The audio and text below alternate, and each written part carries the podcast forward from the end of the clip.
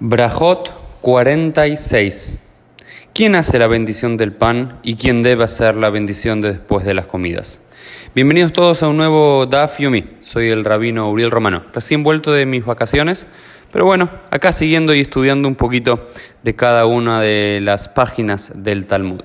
Y en la página 43, 46 perdón, del Tratado de Brajot, eh, continuamos con el tema de las Brajot, especialmente la Brajá de después de las comidas, pero aparece una pequeña historia en la cual Rabbi Zeira y Rabbi Abau son los protagonistas que era, se encontraron para comer estos dos rabinos importantes de la tierra de Israel del siglo IV después de en la era común.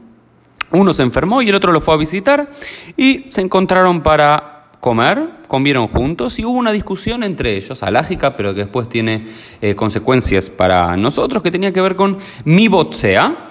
y mi mebarej. Mi botsea significa quién corta el pan, pero cortar el pan, como habíamos visto, también involucraba hacer la bendición sobre el pan, es decir, quién debe hacer la bendición con la cual se comienza cada comida, que es Amotzi Lejem Minaaretz, aquel que sacó el pan de la tierra. Por cuanto, como habíamos dicho en el mundo antiguo, por lo menos en la época de la Gemara que estamos hablando, se solía comer todas las comidas fijas con pan porque era el instrumento para servirse todo el resto de las comidas que había en la mesa. No había generalmente tenedores ni cuchillos, sino que había un bowl, una queará, como se la llama, como hoy tenemos el remanente de la queará de pesas, que varias veces la quemará se menciona, y al lado de la queará, que había diferentes tipos de comidas, había un lejem, había un pan, y la persona que hacía la bendición sobre eso era la persona que comenzaba la comida. Y también Mime Barej hace referencia a quien bendice, hace referencia al Birkat Amazon, quien cierra la comida con una bendición. Recordemos que hay veces en los cuales eh, generalmente hacemos una bendición antes de realizar cierta acción, a veces realizamos la bendición después de realizar cierta acción, pero solamente cuando leemos de la Torah en Shabbat o en la semana o en un Hag, o cuando comemos hay una braja antes y una bendición posterior. Esto tiene que ver con la importancia tanto de la comida como del estudio de la Torah.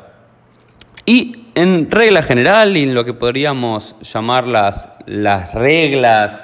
de etiqueta rabínica, mi botsea, y dice balabait botsea, es el dueño de la casa, quien debe hacer la bendición. Es decir, por ejemplo, y esta es la tradición, cuando ustedes se acerquen a la casa de una persona observante en Shabbat, generalmente verán que el balabait, que el hombre de la casa, es el que hace la bendición sobre el pan. O en algunos casos también, en algunos círculos más eh, liberales, el, la balatabait, la dueña de la casa, la madre del hogar, es la que hace la bendición sobre el pan. Por ejemplo, ese es el caso de, de mi propia familia. Esta es la costumbre, esta es la etiqueta que ellos se le da el kavod de hacer eso, tanto el kiddush, la bendición del vino en caso de Shabbat, pero sin lugar a dudas también la bendición sobre el pan, pero también implica que cualquier día de la semana, no solamente en Shabbat, pero doy el ejemplo de Shabbat que es el que más eh, conocemos. Y algunos que, dice acá la laja, y es la tet legadol, hay algunos que tienen la costumbre de dárselo al, al más grande que haya en la casa, que haya en la comida en ese momento, y algunos hablan de gadol en términos de edad y otros hablan de gadol de grande en términos de conocimientos. Pero la costumbre prevaleciente en nuestros días es que quien comienza la bendición de las comidas, cortando el pan y haciendo la bendición sobre el amotzi, es el Baal Abait, el dueño de la casa, o la Baalat Abait, la dueña de la casa. Ahora bien, Mimbe Bareach, Mime Barej, quien hace la bendición del Birkat Amazon, quien comienza con el Birkat Amazon, la costumbre prevaleciente es que lo haga el Oreach, el invitado. Se le da el Kabod, en hebreo es la Hlok Lo Kabod, le damos, repartimos el honor para que el dueño de la casa haga la primera bendición de las comidas y cuando concluimos la comida, ¿quién tiene la costumbre de hacer el Birkat Amazon? El Oreach, el invitado. Y si hay más de un invitado, por supuesto, el, invitado más prevaleciente o el más grande entre ellos, tanto en sabiduría como en edad, son reglas de etiqueta que de alguna forma seguimos continuando hasta nuestros días. Eh, esa es la costumbre general. Entonces, repetimos, quien empieza con la primera bendición es el Balabait, el dueño de la casa, y quien hace la bendición eh, del Birkat Amazon es el Oreach,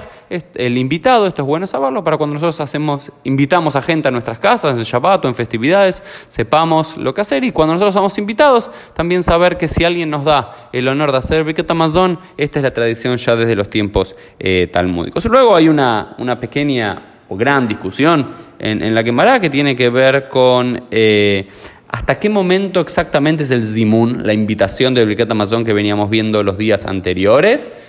si es hasta la parte de Nebarej, de bendigamos, o también involucra la primera de las tres brajot, tres bendiciones originales del Birkat Amazon, que, es, eh, que termina con Azan, aquel que alimenta. Bueno, la discusión eh, generalmente gana que es simplemente hasta Nebarej, el Simón es la primera parte y ya después cada uno continúa por su cuenta. Es decir, la costumbre es que cuando hay tres personas comiendo juntos, hacen el Simón, la invitación para después de las comidas, y no es que cantan o recitan todo el Birkat Amazon, aunque algunos sí acostumbran a hacerlo, sino solamente la primera parte y luego cuando inicia eh, la primera braja, la primera bendición propiamente dicho, cada uno eh, de los allí presentes continúa la braja por su cuenta. Otro de los temas que trabajamos en el Daf Yomi, en, el, en la página del día del Talmud, tiene que ver con la cuarta de las bendiciones del Birkat Amazon. Ya vamos a ver en los próximos días que originalmente el Birkat Amazon, como se conocía, es Birkat Shalosh. Eran solamente tres bendiciones. La primera sobre la comida, la segunda sobre la tierra de Israel y la comida, y la tercera es sobre Jerusalén, sobre Jerusalén. Esos son los tres que nadie discute que es de Oraita. Es decir, que su origen tiene que ver con la Torah, es de origen bíblico. Sin embargo, la cuarta bendición que acostumbramos a ver hasta nuestros días y que aparece en la época de la Mishnah, que se llama Atov Meitiv, el que es bueno y el que hace el bien,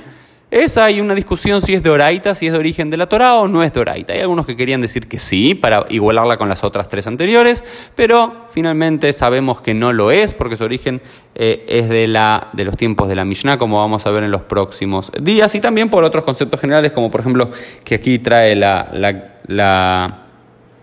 quemará que por ejemplo esta tercera, Sharei Poalim Krim Ota, no puede ser de Oraita, no puede ser de la Torah. ¿Por qué? Porque los Poalim, los trabajadores cuando están trabajando, solamente recitan las primeras tres bendiciones para no perder tanto tiempo y la cuarta se la saltean. Entonces en ese caso, tenemos que decir que claramente no es de Oraita, sino de Rabanán, sino es de origen rabínico, porque si fuese de Oraita, si fuese su origen de la Torah, claramente no se la podrían saltear o arrancar. En cambio, si es de origen rabínico, no somos tan estrictos y en casos de necesidad como el tiempo apremia, la podrían saltear. Y lo mismo ocurre con otro ejemplo paralelo, es que en, eh, las casas de los abelim, en la casa de aquellos que están de duelo, hay una costumbre de... Eh, cambiar, o existía la costumbre de cambiar a Toba Meitiv, que es aquel que hace el bien, que digamos en una casa de duelo donde alguien recién falleció, quizás no es la mejor bendición para recitar, y se recitan